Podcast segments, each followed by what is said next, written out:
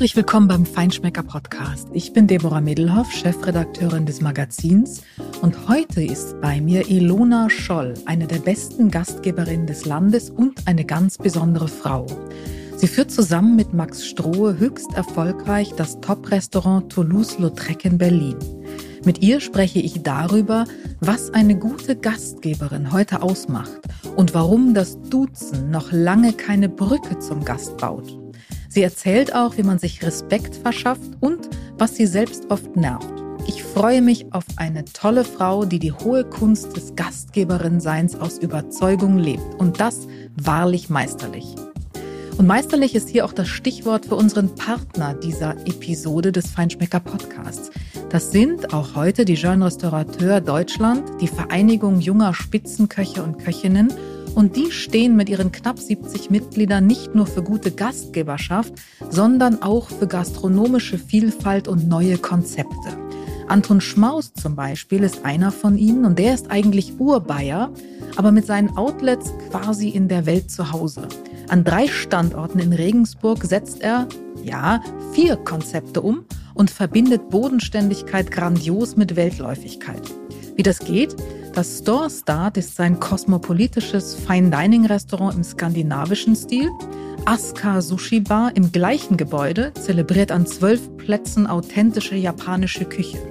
Das Sticky Fingers wiederum ist ganz anders. Es feiert in irgendwie klubbiger Atmosphäre, die zwischen New York und Shanghai angesiedelt sein könnte, quasi, so nennt er es, römisch-byzantinische Fusion-Küche. Mit dem Konzept Proviant bietet Anton Schmaus außerdem Gerichte für zu Hause an. Und weil er nicht nur ein kreativer und inspirierender Multigastronom ist, sondern natürlich auch auf besonders hochwertige Qualität achtet, ist er seit 2017 auch noch der Koch der deutschen Fußballnationalelf. Ein tolles Beispiel für die kulinarische Vielfalt, die die Jeune Restaurateur bieten. Und jetzt geht es los mit Ilona Scholl.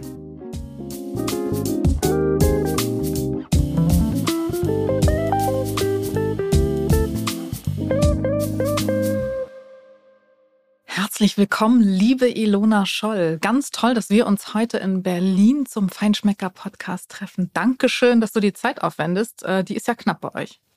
Ja, aber sowas macht mir ungemein Spaß. Ich weiß, Deswegen ich weiß, ich, ich weiß. Also, wir haben gerade drüber gesprochen, schon kurz. Ihr habt selber oder du hast selber auch einen Podcast. Insofern ähm, kann ich nur empfehlen. Röststoff muss an dieser Stelle gleich mal vorweg gesagt werden. Ist wirklich richtig cool.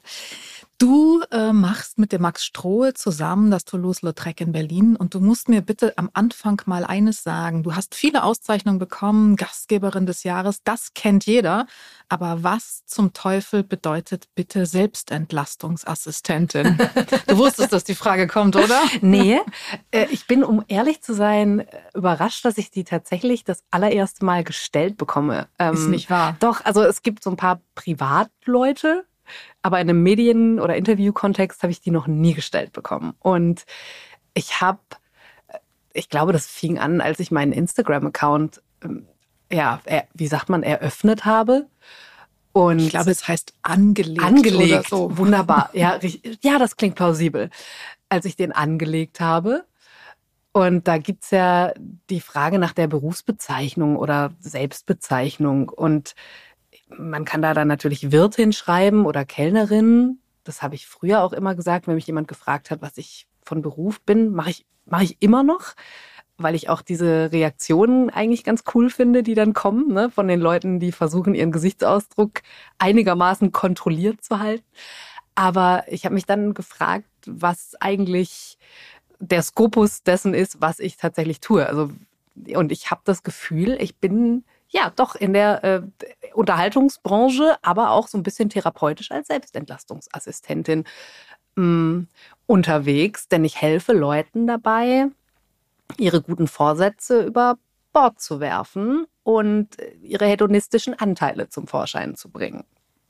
Guter, das klingt großartig, aber ein guter Vorsatz kann ja auch sein, dass ich ganz oft gut essen gehe und mir was Gutes tue. Ja, das ist richtig, aber in einer Vernunft, äh, Leistungs- und Fit-for-Fun-Gesellschaft.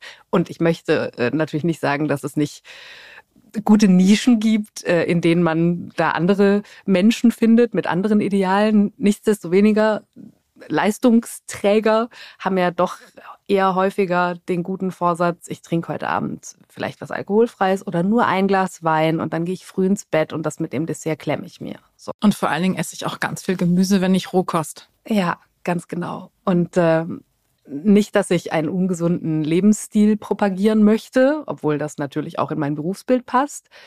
Aber ich für mich persönlich finde es wahnsinnig wichtig, dass es diese Räume gibt, die man vielleicht auch verschließen kann, die da sind für ja, Detonation, Eskalation, Schwelgen. So. Schwelgen ist, glaube ich, der richtige Begriff. Nicht? Dann, ähm Kommt drauf an, was man braucht. Manchmal, manchmal braucht man auch diese, dieses in die Hecke fallen. Also geht mir auf jeden Fall immer noch so. Ich weiß, es ist äh, eher. Was genau meinst du mit in die Hecke fallen? Also nach der zweiten Flasche Wein? Ja, so. Also deswegen habe ich, glaube ich, auch zuerst Eskalation und Detonation gesagt. Auch wenn es jetzt nicht darum geht, irgendwie die Bude abzureißen. Aber ja, dieses aus sich rauskommen, aus seinem Kopf rauskommen. Aber ist es nicht trotzdem, also ich denke jetzt gerade über die zwei Flaschen Wein nach, wir schweifen total ab von dem, worüber ich eigentlich mit dir reden wollte, aber das machen wir gleich das noch. Ist gut, das nämlich, mag das ich aber. ist sehr gut. Nämlich äh, über Gastlichkeit, was das eigentlich bedeutet, über Genuss und eben das in der Top-Gastronomie heute. Aber ich denke jetzt gerade über die zwei Flaschen Wein und das in die Hecke fallen nach. Ähm, ich meine, trotzdem ist es ja, ist es ja genießen und ist es ja das gute Leben und ähm, das wird ja erst dann nicht mehr Genuss und das Gute, wenn du das regelmäßig machst. Also jeden Abend in zwei Flaschen Wein äh, trinkst und in die Hecke fällst, dann ist es ähm, äh, Alkoholismus und eine schlechte Gewohnheit. Aber ähm, sich treiben lassen und ähm, schwelgen äh, im Sinne von sich treiben lassen und äh, offen sein und den Moment genießen, das ist ja eigentlich das und das ist gut. Ja, ja, gebe ich dir vollkommen recht. Genau darum geht's. Mhm. Okay, du hast einen großartigen Beruf. Habe ich. es ist einfach so. Ich weiß, dass der nicht die Reputation hat, äh, die, die er verdient, würde ich fast sagen. Ne? Aber es ist meine tiefe Überzeugung, dass ich äh, im Auftrag des Herrn unterwegs bin. Also ja, in ganz, ganz vielen Fällen ist es so. Außerdem macht es wahnsinnig häufig, wahnsinnig viel Spaß. Mhm. Also über das Thema, äh, die Reputation sprechen wir nachher auch noch. Ähm, ich bin ja erleichtert, dass du das mit dem in die Hecke fallen gesagt hast bei der Selbstentlastungsassistentin. Ich habe mich nämlich gefragt, ob man es auch anders verstehen kann. Also da sind wir dann beim Stichwort Tellertaxi. Nicht? Ich trage etwas Schweres und stell's beim Gast ab und entlaste mich. Also das ist es ja gerade nicht. Mhm. Insofern. Das ist eine interessante Zweitbedeutung, die habe ich selber so, glaube ich, noch gar nie gesehen. Aber so meine ich es nicht für mich. Mhm. Aber man kann es so lesen, ja, ja das ja, ist interessant. In mhm. dem Kontext, also wenn man wenn man es dann kritisch sieht. Aber darüber sprechen wir nachher noch. Du musst bitte mal sagen, ähm, ich habe gelesen ähm, und manchmal sagt man ja so Dinge und so ein bisschen Provokation ist ja an der einen oder anderen Stelle bei euch auch dabei. Ähm, du hättest nur eigentlich nur studiert, um in Ruhe kellnern zu können. Das ist eine Legende, oder? Mhm, da ist schon ein bisschen was dran. Tatsächlich. Also, ähm, ich bin total froh, dass ich es gemacht habe. Ne? Äh, Verstehe mich da nicht falsch. Ich profitiere da auch jeden Tag von und äh, ich habe ja auch was Geisteswissenschaftliches studiert. Also im Grunde genommen war das so eine Verlängerung von Welpenschutz und äh, bin schon auch meiner Neigung nachgegangen.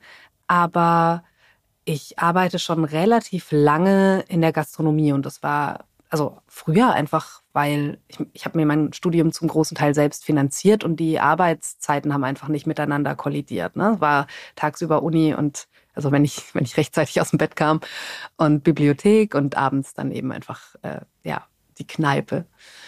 Und mh, mm, ja, ich habe schon gemerkt, dass mir das wahnsinnig viel Freude macht, mich an Orten zu bewegen, wo Leute ihre Feierabendpersönlichkeit auspacken können. Und die paar Praktika, die ich gemacht habe und die paar Jobs, die nicht in der Gastronomie waren, sondern in so Büros und so PR-Zeug und so, da habe ich gemerkt, dass dieser Modus von, ich habe hier jetzt diese Berufspersönlichkeit, das hat mir einfach nicht so gut gefallen. Dieser Abstand, den man da irgendwie zwangsläufig zueinander hat und diese Sachlichkeit und ja, waren jetzt nur ein paar Probebohrungen, ne? gibt ganz bestimmt andere Umfelder, aber das war äh, schwierig für mich. Ich habe mich da nicht so richtig drin wohlgefühlt. Und ich habe aber gemerkt, dass ich dieses Arbeiten abends im Dunkeln, wenn alle eben frei haben und auch dieses über die Ufer treten, was man sich nicht vorgenommen hat und diese Gesprächsdynamiken und an den Tisch mit dran finden und so, dass ich das wahnsinnig genieße. Und wenn ich aber so davon erzählt habe, waren alle immer so Stellvertreter besorgt für mich, denn du hast doch ein funktionierendes Großhirn und äh, bleib bitte nicht hinter deinen Möglichkeiten zurück und schöpf mhm. dein Potenzial aus. Und da, das hatte immer so, so ein Ugu von, da stimmt doch was nicht. Ne? Also wenn das wirklich das ist, was du willst, dann stimmt irgendwas nicht mit dir. So, da, da, da bleibst du drin kleben in diesem Umfeld. Aber das ist doch keine Karriere. Und ich habe dann immer gemerkt, wenn die Leute mich nach meinem Beruf gefragt haben und ich habe gesagt, ich studiere, dann waren die immer so für einen kurzen Moment erleichtert. Und ich merke das auch immer noch bei den Leuten, die ich beschäftige, also die mit mir, meine Kollegen, mit denen ich arbeite, wahnsinnig talentierte, großartige Leute, die auch wirklich ihren Shit down haben. So unser Sommelier zum Beispiel, auch ein wahnsinnig talentierter, aber eben auch Mensch mit einem unglaublichen Kenntnisstand, der äh, ja, also jetzt geht's langsam, weil er auch einigermaßen bekannt geworden ist mittlerweile, aber ist nicht so ein Selbstvermarktungstyp. Und es hat eine ganze Weile gedauert, bis der nicht mehr gefragt wurde, ja, was der halt sonst noch macht oder später mal, wenn der groß ist. Und ich mhm. dachte in dem Moment, der hat dir gerade die Gesteinszusammensetzung von irgendeinem Südhang äh, an der nördlichen Ronn auseinandergesetzt und du fragst den, was eigentlich sein Berufswunsch ist. Also das war ja manchmal aber es ist grotesk, oder? Weil ja. ich meine, diese Menschen, die einen das fragen, ähm, die erwarten auf der anderen Seite, wenn sie selber irgendwohin essen gehen, dann erwarten sie perfekten Service und wollen eben eine absolut professionelle Umsorgung und Betreuung und trauen dem, der das tut und der das erfüllen soll, trotzdem irgendwie nichts zu oder, oder trauen diesem, dieser Tätigkeit nichts zu.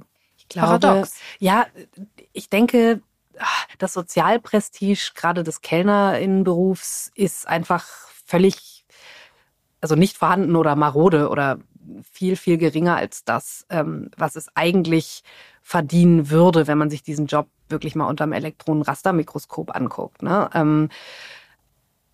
Das ist einfach so. Der, der, das Bild stimmt nicht, die Außenreflexion stimmt nicht. Und ich glaube, das ist dem Beruf so ein bisschen mit eingebaut, weil Kellner und Kellnerinnen ja immer dann auch besonders gut sind, wenn die, ich will nicht sagen verschwinden, aber hinter die Bedürfnisse eines Gastes zurücktreten oder oder sich sichtbar machen in den Momenten, in dem, denen das eben einfach gut, richtig und wichtig ist und zum Abend beiträgt, aber jetzt nicht den ganzen Abend die absoluten Selbstdarsteller geben, zumindest nicht vor jedem Gast und nicht an jedem Tisch. Und das bedeutet aber natürlich dann eben auch, dass die nicht die ganze Zeit im Spotlight sind und dass das, was sie tun, wenn sie es richtig gut machen und die wirklich so seismografisch die Bedürfnisse ihrer Gäste zu lesen imstande sind, zurückhaltend ist. In gewisser Weise. Ne? Nicht immer. Es gibt auch Tische, die fordern einem eine unglaubliche Sichtbarkeit ab. Die wollen unterhalten werden auch, die genau. wollen entertained werden. Ja, mhm. genau. Oder manchmal muss man tatsächlich auch eine Grenze um den Tisch ziehen mhm. und sagen, so funktioniert's aber hier und wir machen dir die Gazpacho nicht warm und also ne so, mhm. so solche Sachen passieren auch. Da muss man sich einmal aufbauen mhm. und sagen, hey, hier gibt's Regeln. Ne? Es, äh, ist jetzt nicht die Bedürfnisbefriedigungsanstalt hier. Wir haben schon auch einen Auftrag und ein Konzept und eine Handschrift. Mhm.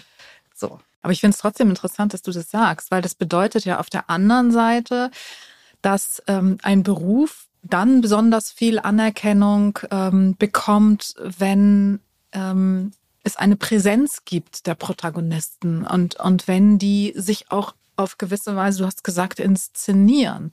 Wenn ich jetzt zurückdenke, ähm, die Köche inszenieren sich, also inszenieren sich in Anführungszeichen, ähm, ja seit einer Weile und seitdem haben sie auch oder hat der Beruf auch eine durchaus stärkere Anerkennung, als das früher hatte. Früher waren sie auch unsichtbar, in der Regel jedenfalls. Ja, ja die alten Domestiken im Keller. Ne? Genau, genau. Und ähm, ist das so? Also ist das, ist jetzt echt eine Gesellschaft, äh, fast eine soziologische Frage so ein bisschen, nicht? Aber ähm, wir leben schon im, im Inszenierungszeitalter und äh, das braucht es, oder?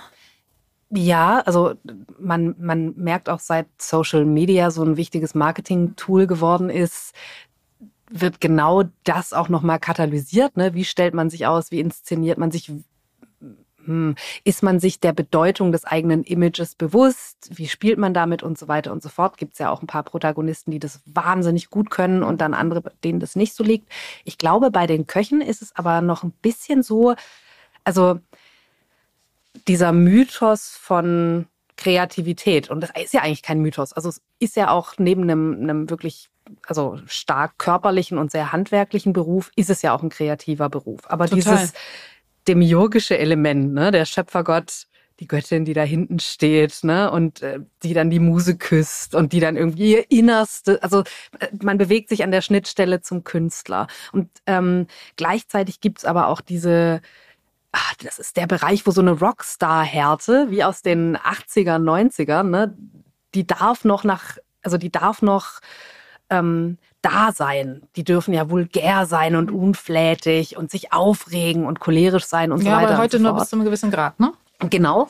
Aber also man hat gerade in den letzten 10, 15 Jahren ja gesehen, was auch so die Unterhaltungspotenziale von Köchen im Fernsehen und Köchinnen im Fernsehen waren. Und da waren das schon Elemente, die man sich auch gerne angeguckt hat.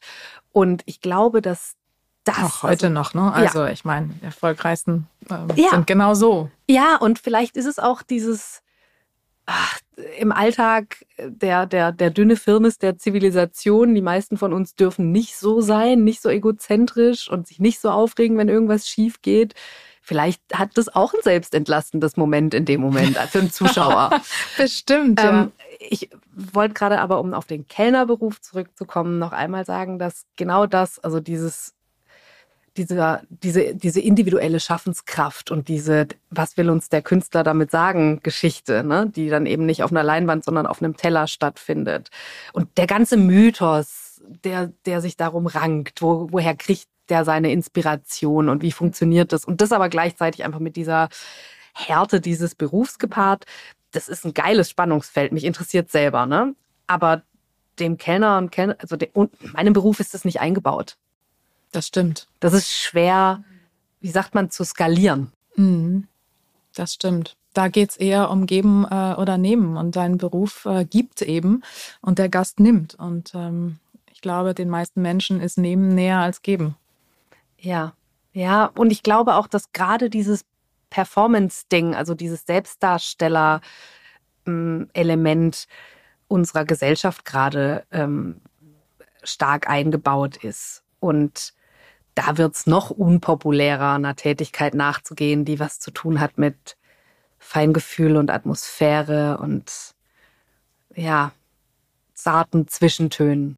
Was bedeutet für dich Gastlichkeit, gute Gastlichkeit? Wann fühlst du dich wirklich richtig gut umsorgt? Wo fühlst du dich oder wann fühlst du dich wohl, wenn du selbst zu Gast bist? Das kann ganz unterschiedlich sein. Das kommt immer sehr auf den Ort an. Aber für mich ist der Moment der Begrüßung an einem fremden Ort immer einer der Momente, die so ganz, ganz, ganz wichtig sind. Denn die Grundsituation ist, ich komme an einen Ort, dessen Regeln ich noch nicht kenne.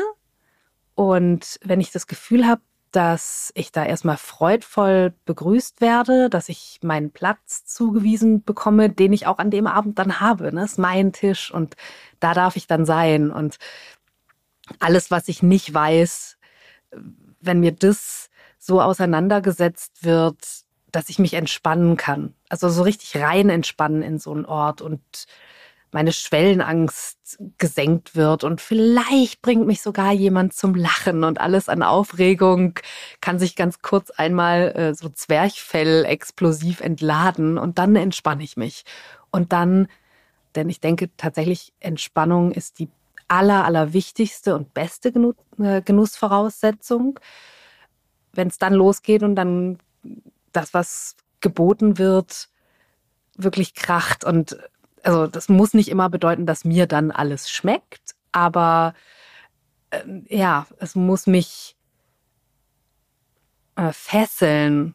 Es muss irgendwie sinnig und stimmig sein und mich dazu anregen, darüber nachdenken zu wollen. Und das meine ich jetzt nicht zu intellektuell, aber ähm, irgendwas daran, gerade auf den Tellern, muss mein Interesse festhalten in dem Moment. Ja, so. Aber der, der Gastgeber und Aspekt ist tatsächlich, schafft ihr es, dass ich mich wohlfühle, da wo ihr arbeitet und wirkt und ja, fühle ich mich willkommen Insofern passt das Entlasten ja aber an dieser Stelle auch wieder. Ne? Auch, also absolut. Die Spannung, ja. du entlastest, der Gast entlastet, entlastet sich um die Spannung, um die Anspannung. Ja. Und insofern ist es eine Entlastung, das stimmt. Genau, und wenn, wenn man dieses eine Element davon behalten darf, nämlich so Neugierde und Vorfreude, ne? also das ist ja das, die, dieser Anteil Quirligkeit, der total willkommen ist als Tischgenossin.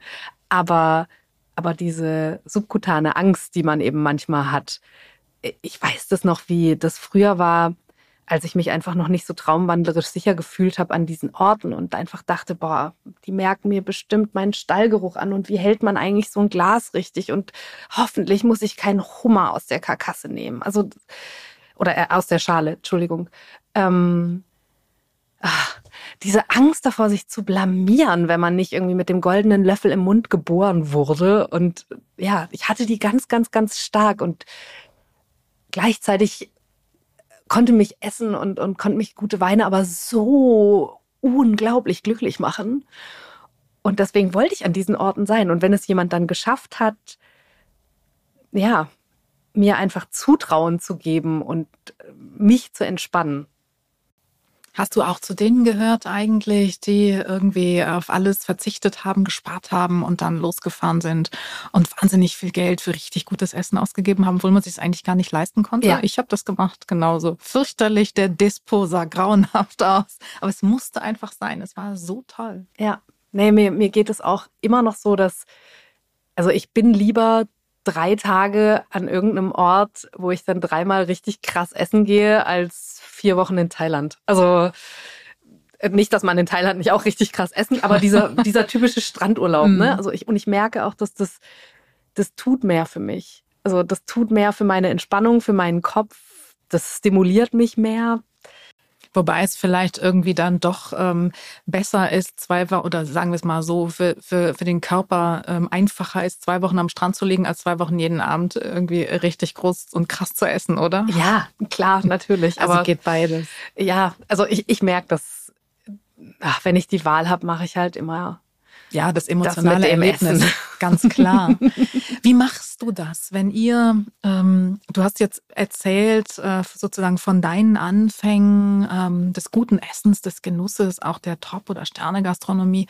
Wie gehst du heute damit um, wenn du Gäste hast? Also du hast ja beides. Du hast solche Gäste, die auch in den Anfängen sind, die zu euch kommen und dafür seid ihr im Toulouse-Lautrec, glaube ich, wirklich perfekt geeignet. Ähm, auch dazu kommen wir gleich noch. Und du hast Gäste, die sind äh, total erfahren und die haben alles gesehen und die kommen dann auch zu euch. Das sind ja sehr unterschiedliche Gästearten.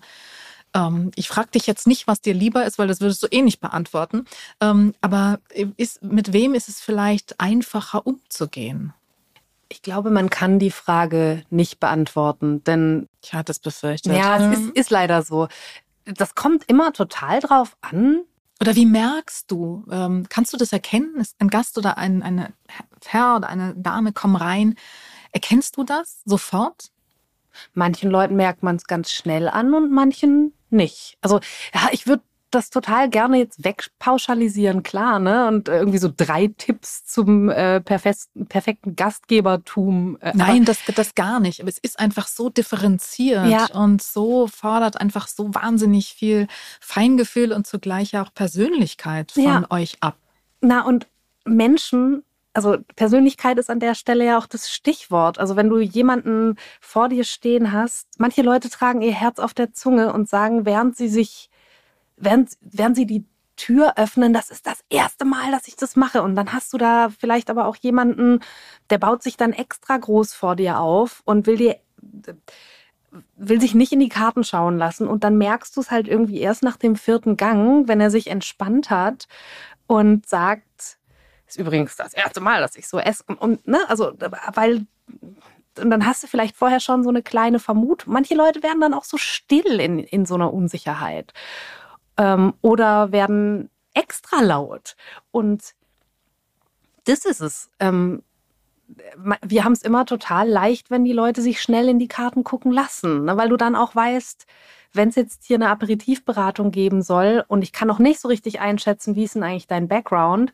Äh, es gibt unterschiedliche Tiefen, in denen man das machen kann. Manche Leute interessiert, ob es ein Penne, das einen Kalkboden gibt und ähm, äh, wie die Mineralität ähm, äh, des Schaumweins dadurch ähm, ja, mitgestaltet wird. Und andere Leute haben einfach noch nie ein Petnat getrunken und da muss man ganz anders anfangen und die überfährt man, wenn man sie in dem Moment falsch einschätzt. Und dann gibt man denen direkt noch mehr das Gefühl, dass sie vielleicht am falschen Ort sind. Und ja, aber, aber sowas passiert auch mal. Ne? Also Hast du das lernen müssen oder war dir das äh, sozusagen äh, Gott gegeben, dass du dieses Gespür hattest, äh, wann du wie äh, die Gäste da ansprechen musst und abholen musst? Also Gott gegeben ist einem sowas, glaube ich, nicht. Und ich bin mir ganz sicher, dass ich in den letzten Jahren ganz gutes atmosphärisches Feintuning durch ja, unseren Gastraum und unseren Service-Stil erfahren habe. Aber ich würde lügen, wenn ich nicht, also ich habe da auf jeden Fall eine Anlage für und ich würde, würde sagen, das kommt einfach durch Kindheit und Jugend. So was lernt man. Welche sind die Eigenschaften, die ja, man auch anerzogen bekommt oder die befördert werden. So, ne? Und das sind ist auch wieder was ganz Komplexes. Ja, klar. Es gibt ja so Schlüsselmomente. Ähm, für euch und äh, auch für, für uns als Gäste. Und ähm, einer meiner prägendsten Schlüsselmomente war, äh, als ich in einem äh, ganz tollen Restaurant saß und äh, dann kam ein Service-Mitarbeiter, hockte sich neben mich hin, legte die Hand auf die Stuhllehne hinter mich und sagte den Satz, Hallo, ich bin Marco, ich bin heute Abend für dich da. Und ähm, war das was ja, Gutes? Es war nicht Berlin und es ist schon sehr lange her, das muss man an der Stelle vielleicht auch mal sagen. Ähm, das war sehr prägend und wenn ich jetzt so zurückblicke, ist seither vieles anders geworden und leider nicht alles besser. Was haben wir vielleicht falsch gemacht, auch in dieser ganzen Entwicklung? Ähm, was ist passiert, seit es das Du gibt? Ähm, das Du ist ja etwas, worüber ganz viel nach wie vor auch diskutiert wird. Ähm, ich glaube, in Berlin gibt es gar keinen Sie mehr, überhaupt nicht. Ähm, aber es hat so eine Entwicklung gegeben ab einem Punkt, ähm, das hat sich für mich so angefühlt, äh, als waren ganz viele erleichtert, dass sie jetzt plötzlich duzen können, weil es hilft ja auch an der einen oder anderen Stelle. Es hilft über eine eigene Unsicherheit vielleicht hinweg. Man glaubt, man schafft Nähe. Ich weiß nicht, ob man das tut. Aber ja. Hm. Also, ist eine sehr gute Frage. Und auch da wieder, ich komme immer wieder zurück zu dieser Komplexität, ne? Und auch diesem individuellen Einschätzen müssen von Nähe- und Distanzverhältnissen. Und es geht nicht anders. Es gibt keine Abkürzung. Ich merke das immer wieder, wenn, mm, wenn wir Leute einlernen, dass die diese Frage auch stellen. Duzen wir eigentlich unsere Gäste? Siezen wir die? Und ich sage dann immer, das ist eine Frage der Einschätzung. Du musst das für dich entscheiden. Und ähm, also so eine, so eine Zwangskumpelei und wirklich dieses, also gerade Leute anfassen zum Beispiel, die man, die man nicht kennt, das finde ich, finde ich ganz, ganz schwierig. Das würde ich niemals tun. Ich, es gibt viele Gäste, die ich umarme inzwischen, ne? also Stammgäste, ja, wo, wo man wirklich einfach schon so fünf Abende hatte, wo man dachte, Mensch, zu euch würde ich mich jetzt schon auch gerne dazusetzen. Und dann wird's irgendwann, kriegt's diese Herzlichkeit und dann kriegt es tatsächlich auch diese Nähe und die ist dann vielleicht auch von Anfang an da. Ne? Also ab einer gewissen Anzahl von Besuchen und, und Begegnungen. Es Aber, ist eine natürliche, gewachsene Nähe. Ja, auf jeden Fall. Und es ist auch schon Entschuldigung, wenn ich jetzt ganz kurz abschweife, es ist ein sehr besonderes freundschaftliches Verhältnis, weil das nur an einem Ort stattfindet. Und ob und wie tief das wird, wird schon auch jedes Mal wieder von dem Gast bestimmt, den man so vor sich sitzen hat. Ne? Manchmal gibt's ja auch so Abende, die dann eben tatsächlich sehr weinselig werden und dann wird vielleicht zum Schluss was ganz Privates erzählt, vielleicht sogar was Erschütterndes. Und ob das dann beim nächsten Besuch Platz haben darf, das entscheidet ja nicht ich. Ne? So, ich frage ja dann nicht, und ist deine Tochter wieder genesen oder so im zweiten Satz, sondern ich check auch da die Temperatur. So, hast du mir das, willst du noch, dass ich das weiß oder nicht? Mhm. Ist da jemand bei dir gerade, der das weiß? Das sind alles so Dinge, das regel ich nicht. Und also regeln im Sinne von justieren, ne? wie mit so einem Schieberegler. Das macht der Gast. Und die Sache mit der Nähe und der Distanz, ich halte das für am aller, aller, allerbesten, wenn die Gäste da auch nicht alles, aber einen Großteil an Verfügungsgewalt drüber haben. Und das ist wirklich was, da passe ich mich an. Und Menschen, die älter sind als ich und auch inzwischen Menschen, die so alt sind wie ich, sieht sich tendenziell. Und dann gibt's aber natürlich manchmal so Momente, da ist so viel Fröhlichkeit und, und Lockerheit am Tisch, dass das dann vielleicht nicht passiert. Und ich frage inzwischen ganz, ganz häufig, also wenn ich wirklich merke, ich bin unentschieden, und ich changiere so zwischen dem Du und dem Sie, denn manche Leute wollen auch nicht gesiezt werden. Dann sage ich, wie möchtet ihr angesprochen werden oder wie möchten Sie angesprochen werden? Und ich versuche das so zu fragen, dass das keine erzwungene Einladung in eine Nähe über ein Du ist, sondern mh, hm, leg einfach meine Unsicherheit auf den Tisch und sage, ich kann es gerade nicht so richtig entscheiden. Und mir ist noch nie irgendjemand dafür böse gewesen. Warum sollte er auch? Ja, genau, aber ich verstehe nicht, warum Leute das nicht viel häufiger machen. Das ist genau das Gleiche mit so Servierzeiten, dass man einfach irgendwie wir haben irgendwann angefangen zu fragen, weil du manchmal kannst du es richtig gut einschätzen, dass Leute so einen schwelgerischen, tollen Abend und ein Megatischgespräch haben und du weißt, ey, die willst du jetzt nicht irgendwie zubombardieren mit Gängen und dann lässt du dir Zeit.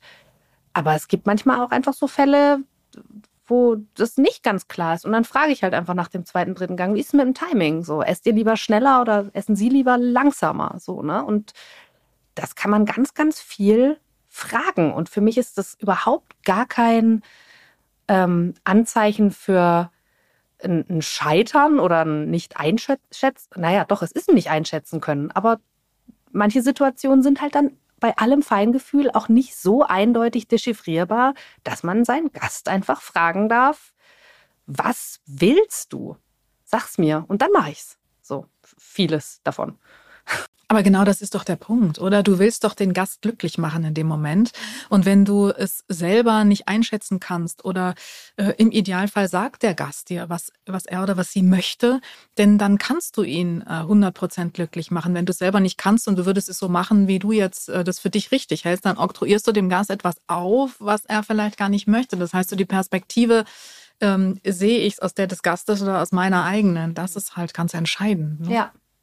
Ja, und ähm, das Ding ist ja sowieso, dass, also ich finde, wir haben eine Tendenz hin vom Gast als eine Person, die einen Abend mitgestalten darf, zu einem Klakeur, der eine beleuchtete Bühne mh, mm, ja, sieht und relativ wenig mitentscheiden darf. Und eigentlich, das erlebe ich ganz, ganz häufig inzwischen, gibt es dann zum Schluss so die Stelle, wo man irgendwie klatschen darf oder vielleicht auch zwischendrin beim Abräumen. Da kommt dann irgendjemand und sagt, und war gut, ne? Oder irgendwie sowas. und ähm, äh, du hast dann direkt vielleicht auch zu tun mit, mit Köchen und Köchinnen, die du in offenen Küchen siehst, die sowieso überhaupt gar nicht umgehen könnten mit irgendeiner Art von Ablehnung oder also die können kein Beschwerdemanagement. So, also wenn du denen sagst, ey, den Gang habe ich nicht verstanden oder ist das die richtige Kerntemperatur, dann sind die direkt einfach tödlich beleidigt oder wahnsinnig traurig und äh, haben auch keinen diplomatischen Weg gefunden bisher. Und woher auch? Das ist nicht das, was die gelernt haben. Und ähm, auch bei uns ist es ja so, dass wir haben zwei Menüs. Wir haben nicht irgendwie noch eine riesengroße à la carte Auswahl.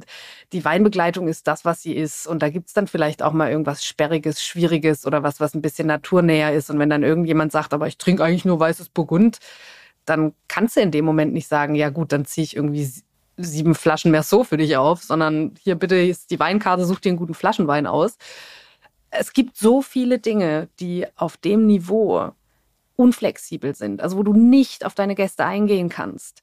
Und dann finde ich es umso wichtiger, dass es so ein bisschen, so ein bisschen Raum gibt, in dem man ein Individuum sein darf als Gast. Ja, dass man sagen darf, was man denkt und dass man wohl gelitten ist. Ne? Und auch das hat alles Grenzen, vollkommen klar. Hm, es ist natürlich auch total wichtig, dass ein Kellner und eine Kellnerin jetzt nicht diese Person ist, die sich zwangsläufig auf einem Schachbrett rumschubsen lassen muss. Das ist nicht das, was ich meine. Nee, auch. absolut nicht. Äh, auch wenn ich immer wieder das Gefühl habe, ich rede so stark an gegen diese Art von Service, die nur noch Sendungsbewusstsein hat. Ne? Ähm, ja, aber ja, es ist, aber so es ist halt einfacher zu senden ähm, und ein Programm ähm, zu überhöhen und abzuspielen, als zu versuchen zu empfinden, was der Gast möchte und was ihn glücklich macht. Ne? Ja. Ne? Es ist halt einfach deutlich einfacher. Wenn ich dich so reden höre, finde ich, ähm, ich habe ganz, ganz großen Respekt äh, vor euch, vor dem, was ihr macht und auch vor dir. Auch deshalb, weil man wirklich merkt, ähm, dass da, dass ich glaube, die Basis all dessen einfach totale Authentizität ist.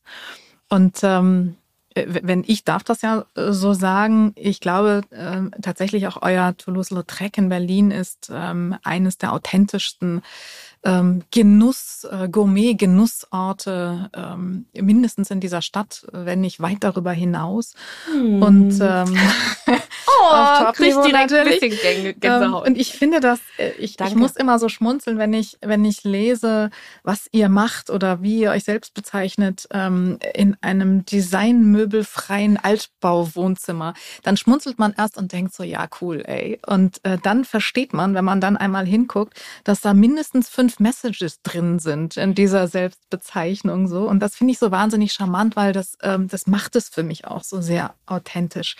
Es ist kein Status, es ist kein Zeitgeist, es ist ein Wohnzimmer aber es ist die beste Stube der Wohnung und es steckt einfach so wahnsinnig viel Wohlfühlen drin. Und ähm, was mich immer, also besonders ähm, begeistert bei euch ist, es ist eben genau wie du eben so angedeutet hast, so zart mit den Klakören. Es ist eben keine Inszenierung bei euch. Und ähm, es ist einfach alles so selbstverständlich, äh, dass sogar eine Dschungeltapete irgendwie so wirkt, als könnte da gar nichts anderes äh, dann sein. Ähm, und, und das, das finde ich so unglaublich bemerkenswert. Wie geht das? Wie schafft ihr das? Ähm, das ist alles so, und das ist eben genau das, wo man sich dann so fallen lässt.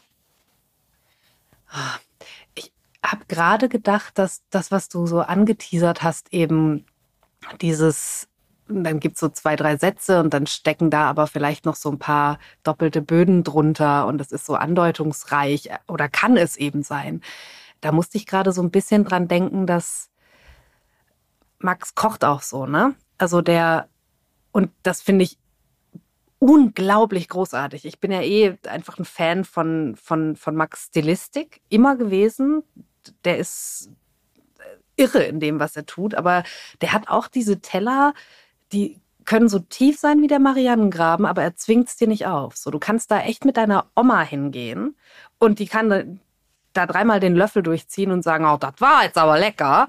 Und wenn du aber selber vielleicht ein weit gereister Foodie bist und du sitzt daneben, kannst du dir denken, ach krass, guck mal, das erinnert mich daran. Und ist das vielleicht so eine interkulinarische Referenz, die da drin, aber er, das ist nicht dieses in your mhm. face. Und er will mhm. dann auch nicht, dass man es sagt. Ne? Er will auch nicht, dass der Kellner oder die Kellnerin dann an den Tisch geht und sagt, hey, es gibt da dieses Jackson Pollock Gemälde. So. ähm, und das finde ich ganz großartig, dass es diese, auch da, dass der Gast sich halt überlegen kann, wie tief will ich denn da rein und will ich es analytisch denken oder will ich gerade einfach nur sensorisch dadurch und äh, und wie man es macht, ich kann es dir nicht sagen. Es ist, ich glaube, das ist wirklich was ganz, ganz Organisches und das, also das und es lebt auch von seinen, um Gerd Schröder einmal zu äh, zitieren, ähm, von seinen seinen Protagonisten, also von den handelnden Personen in diesem Gastraum. Klar. Ähm, von den Leuten in der Küche und aber auch von den Leuten im Service. Und die haben auch eine individualisierte Art, der Gastgeberschaft. So, meine Stellvertreterin Anna hat, glaube ich, ein ganz ähnliches Verständnis von Gastgeberschaft wie ich, was es mir ganz, ganz häufig ganz, ganz leicht macht. Ich bin ganz gespannt. Die wird in den nächsten Jahren ganz bestimmt auch ein Restaurant eröffnen und ich bin mir jetzt schon sicher, dass das eins meiner absoluten Lieblingsrestaurants werden wird. Auch einfach wegen des Gastgeberstils, den sie, den sie so fährt. Und ich bin aber da auch total gespannt, was sie dann anders machen wird als ich. Aber bei Felix, äh, Felix Fuchs, unserem Sommelier, ist es so, dass der viel sachlicher ist als ich. Und aber deswegen ergänzt ihr euch ja auch so gut. Total. Und ab und zu haut er mir auf die Finger und sagt, ey, ist vielleicht ein bisschen raus aus dem Märchengarten und ist wichtig, dass du, wenn du die Weinbegleitung machst, da vielleicht auch noch das und das dazu sagst.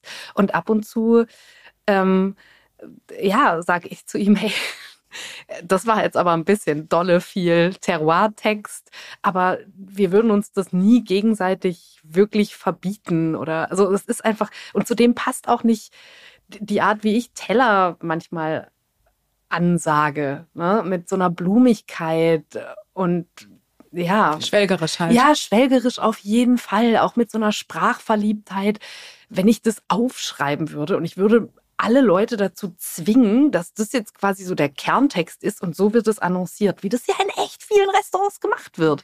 Also es schockiert mich total, dass es dann einfach diesen und zwar nicht nur ein paar Stichpunkte, das haben wir auch, ne? dass Max einfach sagt, hey, für mich steht im Teller dieses, im, im Zentrum dieses Tellers das und so verstehe ich den und dann habe ich das so und so gebastelt. Ne? Da merkt man schon, okay, es gibt so einen Narrationsfaden durch mhm. diesen Teller durch. Ne? Und, und aber trotzdem, es darf sich da jeder ranessen, rantasten und sich überlegen, welchen Bezug habe ich denn eigentlich dazu und was hat mich eigentlich geflasht, so als ich das probiert habe. Was ist mir zuerst aufgefallen?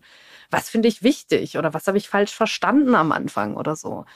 Und wenn du jemandem erlaubst, diese persönliche Beziehung, die sich einfach im besten Fall zu so einem Gericht dann etablieren lässt, äh, zu transportieren, dann ist es das Authentischste, was die Person machen kann. Und warum soll das denn nicht da sein dürfen? Ja, weg von dieser Formelhaftigkeit. Ich liebe das total, wenn ich das Gefühl habe, ich kriege so, so klitzekleine Begeisterungsblitze von den Leuten, wo ich dann auch wirklich kurz vielleicht so ein bisschen Persönlichkeit erkenne bei aller Professionalität, aber einfach so ein, ich frage auch immer, wenn ich essen gehe, Leute, was sind dein Lieblingsgericht und warum? So und dann bestelle ich das ganz, ganz häufig, weil die Art und Weise, wie passionierte Menschen über sowas sprechen, mir das Wasser im Mund zusammenlaufen lässt. Mhm, absolut. Ähm, es ist ja auch ganz oft der erhobene Zeigefinger und der, ähm, bei dem vergeht mir in der Regel die Lust. Gibt es zu viele erhobene Zeigefinger auf den Karten? Auf den Karten? Oder mit den Karten? Sind zu viele Karten auch erhobene Zeigefinger? Meinst du damit im Prinzip das Konzept, aber das Angebot, also die, die, die Philosophie auch, die dahinter steckt. Die Dogmen. Ah, I don't know. Ähm, äh, also erstmal ist es ja schon auch, also die Kulinarik hat, glaube ich, und das auch gerade in Deutschland, wo wir nicht auf diese stolze, reiche kulinarische Tradition zurückblicken können, wie sie die Franzosen oder die Italiener vielleicht vorweisen können. Ähm, trotzdem da in den letzten Jahrzehnten ganz, ganz gewaltige Fortschritte gemacht. Und ich glaube, dazu hat es diese Leute mit Handschrift und, jetzt sage ich es nochmal, Sendungsbewusstsein tatsächlich gebraucht. Und ich bin ja auch gottfroh, dass ich nicht mehr in so einer, also oder muss ich ja nie, aber ja, ich glaube, ich hätte diesen Beruf nicht ergriffen, wenn alles, was mir geblieben wäre, mich einzureihen gewesen wäre in so eine befragte Pinguinbrigade, die die Fresse halten muss und devot irgendwie hinter ihrem Gast verschwinden. Und damit meine ich eben nicht diese Art von äh, ja, äh, Superhelden ähm, äh, Seismographie-Fähigkeit, die irgendwie dieses ganz subtile, feinfühlige Regeln von Stimmung ähm, äh, ja, meint, sondern eben wirklich dieses Devote und dieses unsichtbar sein müssen, ne? dieses Verschwinde und Rennen. Ja? Und dass es das nicht mehr gibt, ist schon auch Leuten ähm, zuzuschreiben, die sich da mit einem ganz anderen Selbstverständnis hingestellt haben und die gesagt haben, äh, wir brauchen aber auch Augenhöhe. Ja? Also wenn du in, in meinem Restaurant zu Gast bist, dann bist du vielleicht nicht der König. Du bist mein Gast. Und du musst dich auch verhalten wie ein Gast, respektvoll. So kotz nicht auf meinen Teppich und, und, und ähm, zitiere meine Leute hier nicht durch die Gegend. Die sind nicht dazu da, ähm, dir jedes, also dir jeden Wunsch von den Augen abzulesen und ähm, einen Rückwärtssalto zu machen, nur weil die Königin gerade Laune hat und klatscht. Darum geht's nicht. Und die Leute, die sich dahingestellt haben und gesagt haben, es gibt schon diese roten Linien im Sand und nicht um jeden Preis, denen haben wir alle sehr, sehr, sehr viel zu verdanken. Und trotzdem ist es eben, und es gibt diese Orte, die ich auch als dogmatisch empfinde, die ich aber natürlich trotzdem manchmal sehr gerne besuche, weil mich dann ein Küchenstil vielleicht total interessiert. Und das sind auch nicht, das sind keine schlechten Erlebnisse. Ne? Das sind manchmal die beeindruckendsten Erlebnisse. Aber ich merke, mhm. dass die Art, wie ich Gäste selbst behandeln möchte, einfach eine andere ist. Mhm. So. Aber es hat alles seine Berechtigung. Und ja, klar. Um Dinge zu verändern, muss man eben auch mal Grenzen überschreiten oder vermeintliche Grenzen überschreiten, sonst bewegst du nichts. Ja, und ich habe teilweise auch Auseinandersetzungen oder ja, im besten Fall konstruktive Gespräche mit Leuten aus meinem eigenen Team, die sagen, ey, wollen wir da nicht langsam mal irgendwie, nachdem ich jetzt den dritten Wein aufgemacht habe, sagen, ey, ne, einen vierten mache ich dir jetzt nicht auf, so, ne, weil es immer irgendwie irgendwas daran rumzumäkeln gab und die Art und Weise, wie eine Präferenz beschrieben wird, der eigentlichen Präferenz aber überhaupt nicht entspricht, so dass der Sommelier halt vielleicht auch tatsächlich vollkommen verloren ist, so, ne? dass jemand hatten wir vor einer Weile, da hat jemand gesagt, äh, dass er einen bestimmten Weinstil total mag. Dann hat er die ersten zwei Weine, die diesem Stil total entsprochen haben, abgelehnt. Und dann kam er irgendwann zu mir es war gar nicht Felix, glaube, es war äh, der stellvertretende Sommelier, kam irgendwann zu mir und hat gemeint, ich weiß jetzt nicht mehr, was ich machen soll. Und dann habe ich gemeint, vielleicht machst du einfach mal das Gegenteil von dem, was er beschrieben hat. Und dann war es genau das. Der hat halt, also der hat es einfach falsch gesagt und es war ein frustrierendes oder sich falsch eingeschätzt in seinem Weingeschmack und es war ein total frustrierendes Erlebnis für, für beide Person. Seiten. Ja, mhm. genau. und dann musste man das aber eben so handeln, dass das nicht stigmatisierend wird oder entlarvend für den Gast. Gleichzeitig muss aber auch der Sommelier sein Gesicht wahren können. Ne? Ähm, das war auch so eine ganz feinsinnige Situation und äh, da hatten wir danach aber auch wirklich ein Gespräch über, hey, wie geht man damit um? Ja, Wie geht klar. man damit um? Und ich habe gemerkt, dass ich mich einfach als Person viel länger wohlfühlen kann in so einer Situation oder viel mehr bereit bin da auch, ohne dass mein, mein Stolz mir da dann in die Quere kommt. Aber ich würde niemals von jemand anderem verlangen, dass er das gefälligst auch macht, weil das für den, ähm, das fühlt sich demütigend an. Und ich werde nicht zu meinen Leuten sagen, aber nur weil das für, für mich nicht demütigend ist als Erfahrung, sondern weil ich denke, ach Hase, dann mache ich dir jetzt noch einen Wein auf. So, und das wirklich einfach mit dem Langmut ganz ehrlich so sehen kann, muss es ja der Weinkellner in dem Moment nicht so sehen. Das kann viel früher vorbei sein für den. Hast du schon mal einen Gast rausgeworfen? Ja. Was war passiert? Mm, also ich ich habe schon Gäste rausgeworfen für meine Kollegen und Mitarbeiter, also wo ich wirklich gemerkt habe, da die benehmen sich denen gegenüber auf eine Art und Weise, die die nicht ertragen. Das fällt mir sogar relativ leicht. Also wenn ich wirklich das Gefühl habe, dass ich da jemanden, ja, ich sage jetzt einmal beschützen, ne, beschützen mhm. kann, ja, ist es. Mhm.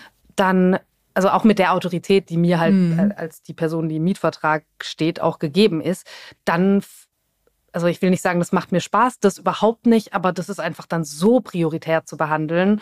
Und ähm, das sind ja keine launischen Menschen, die da bei mir rumlaufen, ähm, die das irgendwie genießen, sondern das ist dann schon wirklich eine Art von übergriffigem Verhalten oder Sadismus oder eben wirklich so ein Rumgebosse, so ein respektloses, dass man da dann tatsächlich äh, genau jemanden rauswerfen kann und auch muss. Und ich selber hatte einmal eine Situation, also das sind jetzt nur die Situationen im Toulouse-Lautrec, früher natürlich noch ganz andere Situationen gehabt, aber äh, zur Berlinale. Da gibt es teilweise, also es ist schon immer wieder ganz interessant, es ist ein sehr anders zusammengesetzter Gastraum, als wir den normalerweise haben. Und es gab einen Regisseur, Ähm, ich glaube, aus Russland kamen die. Ich bin mir nicht mehr ganz sicher.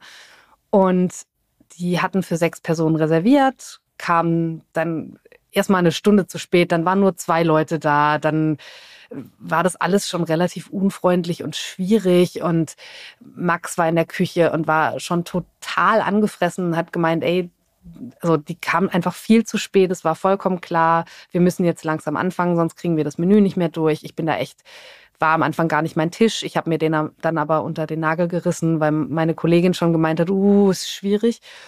Und ich bin dann wirklich so im 30-Minuten-Takt da hingegangen und habe gemeint, tut mir leid, jetzt gibt's halt nur noch fünf Gänge, jetzt gibt's nur noch drei Gänge. Irgendwann waren die dann vollständig. Und dann habe ich das eben nochmal gesagt. Und dann hat der tatsächlich ähm, also mir so eine richtige Ansage gemacht, dass er ja der Gast sei und ähm, ich jetzt gefälligst auch mal zu tun hätte, was, äh, was er wünscht, ja, und dass ich meinen Beruf offensichtlich nicht verstanden habe. Und dass er den Manager sprechen möchte. Und da bin ich immer noch stolz drauf. Ich habe mich hab dann einmal gemeint, ja, das ist in Ordnung, alles klar. Und habe mich so 360 Grad gedreht und habe dann eben auf Englisch gesagt, so, jetzt können wir diese Unterhaltung führen. Das ist mein Restaurant. Und dann wurde der ganz kleinlaut, ne? also als er einfach gemerkt hat, ach Mist, da ist ja jemand mit Macht. Ja? Äh, ich habe das vorher nicht gesehen, weil die Person sich nicht so aufgeführt hat und die ist gekleidet wie alle anderen, aber offensichtlich hat die hier den Hut auf und er hat sich eben gewünscht, dass er die kleine dumme Kellnerin jetzt einmal vor ihrem Vorgesetzten äh, abkanzeln darf und die dann Ärger kriegt. Aber in dem Moment waren ihm die, äh, wurden ihm die Machtverhältnisse eben schlagartig klar. Er konnte auch den, die restlichen Leute am Tisch nicht mehr beeindrucken, damit, dass er das jetzt doch nach oben regelt, so wie er sich das gedacht hat. Und dann habe ich zu ihm gesagt, dass ähm, der Abend damit jetzt auch vorbei ist und ähm, dass seine äh, Aperitivdrinks auf mich gehen, aber dass ich ihn halt hier nicht wieder sehen möchte. Und dann hat er angefangen, auf einmal diplomatisch werden zu wollen und ähm, mir hat es ein bisschen leid getan für seine Begleitung. Die war nämlich sehr, sehr, sehr, sehr nett. Der habe ich dann auch nochmal extra gesagt, dass das mit ihr nichts zu tun hat und dass es mir leid tut, dass ich sie dergestalt in Sippenhaft nehme, aber dass es einfach nicht anders geht. Und dann hat er den legendären Satz gesagt, Do you know who I am? Komma, I'll destroy you on Instagram. Das werde ich nie vergessen. Wenn ich mir irgendwann mal was tätowieren lasse, dann auf jeden Fall das. Das war einfach so lächerlich. Ja, das war einfach so, ach, ja, komm doch, was willst du machen? So, ja. Aber es war so ein, so ein Verhalten von einer Person, die so gewohnt ist, dass Menschen sich ihrer, ihren Wünschen und Bedürfnissen zuneigen. So ein, so ein Donald Trump Ding einfach, ne? So ein, da gibt's keinen Widerstand offensichtlich in diesem Leben und, und niemanden oder wenige Leute, die sich da hinstellen und, und diese Person mal kritisieren. Das hat man so richtig gemerkt. Mhm. Das war eine vollkommene Unfähigkeit, umzugehen mit einem Nein. Was wünschst du dir von Gästen? Hm. Neugier wünsche ich mir. Das ist eine richtig schöne Grundhaltung für, ähm, für einen Besuch. Und ja, doch, das ist für mich, glaube ich, das Wichtigste. Und natürlich ist jetzt vielleicht auch anschlussfähig an das, was ich gerade gesagt habe, oder deswegen ist es in meinem Kopf, wenn du mir die Frage vorher gestellt hättest, hätte ich das jetzt nicht gesagt, aber so ein Grundrespekt, klar, ne? Den, den Leuten gegenüber. Aber, Neugier, aber die meisten haben das auch. Also die meisten Leute haben das.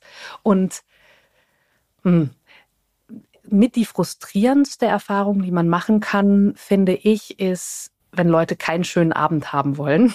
Das klingt jetzt erstmal total paradox, aber es gibt manchmal diese, diese. Ich weiß genau, was du, du meinst. Weißt es, ne? ja, ja, ich sehe es auch an deinem Gesichtsausdruck. Diese mhm. kritischen Esser, die mhm. vielleicht auch schon viel gesehen haben. Mhm. Gibt übrigens auch so ein paar Kollegen und Kolleginnen und das verstehe ich immer am allerwenigsten. Aber denen ist irgendwann ist ihnen die Freude abhanden gekommen.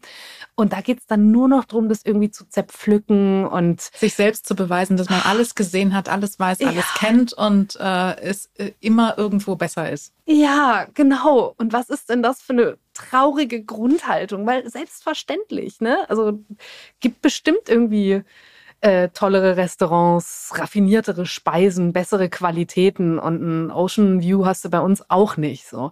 Aber das macht's das macht es dir unmöglich, dich zu freuen über das, was passiert. Und ich finde, Nebenmotive dürfen mit am Tisch sein. Ne? Ich gehe ja auch nicht nur essen, ähm, weil ich äh, Geschmackspapillen äh, auf der Zunge habe, sondern ich gehe auch Atmosphäre essen und äh, Persönlichkeit essen und also labe mich an ganz, ganz vielen Dingen und will vielleicht auch wirklich ein bisschen rumnörden mit einem tollen Sommelier oder einer tollen Sommelier und freue mich da auch drüber und ah, ich, ist jetzt nicht so, als hätte ich kein Ego. Wenn ich irgendwo hingehe und ich werde erkannt, bin ich auch immer so, hm, hier ist aber schön.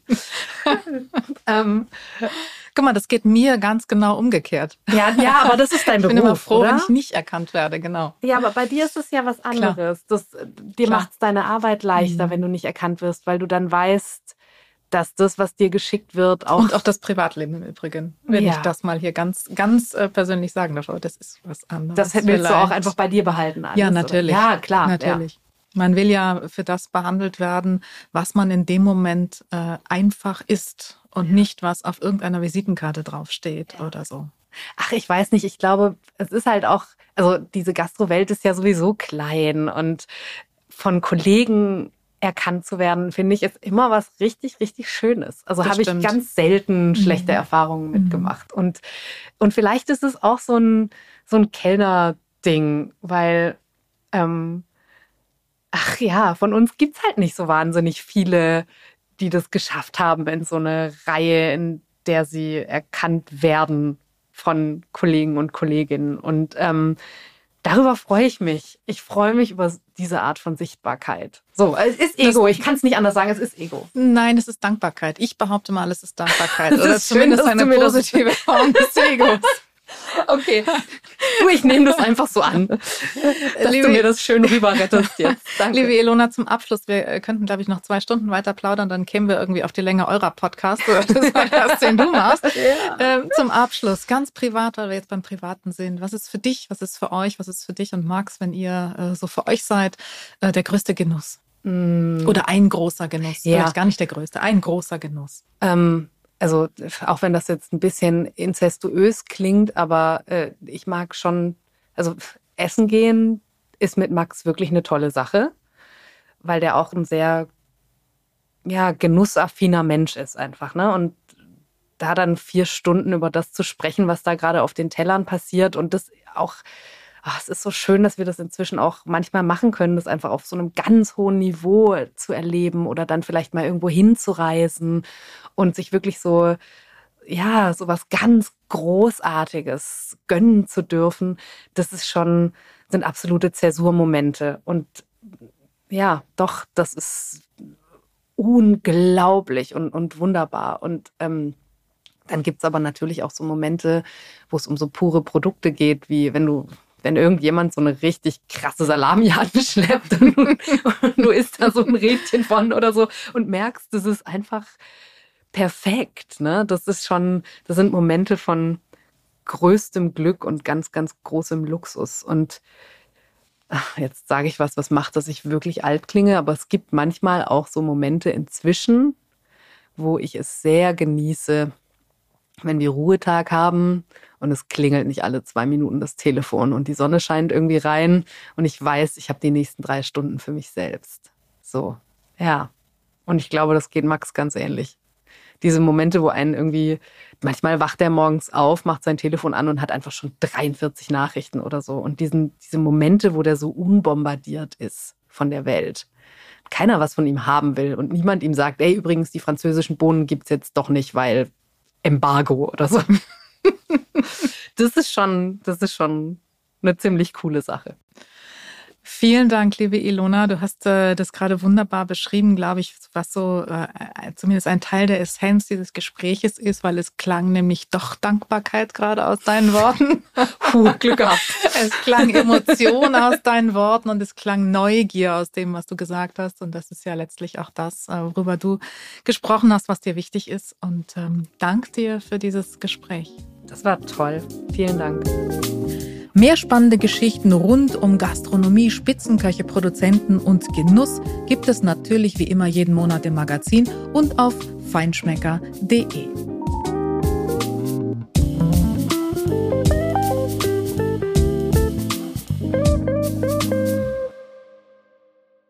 Dieser Podcast wird produziert von Podstars bei OMR.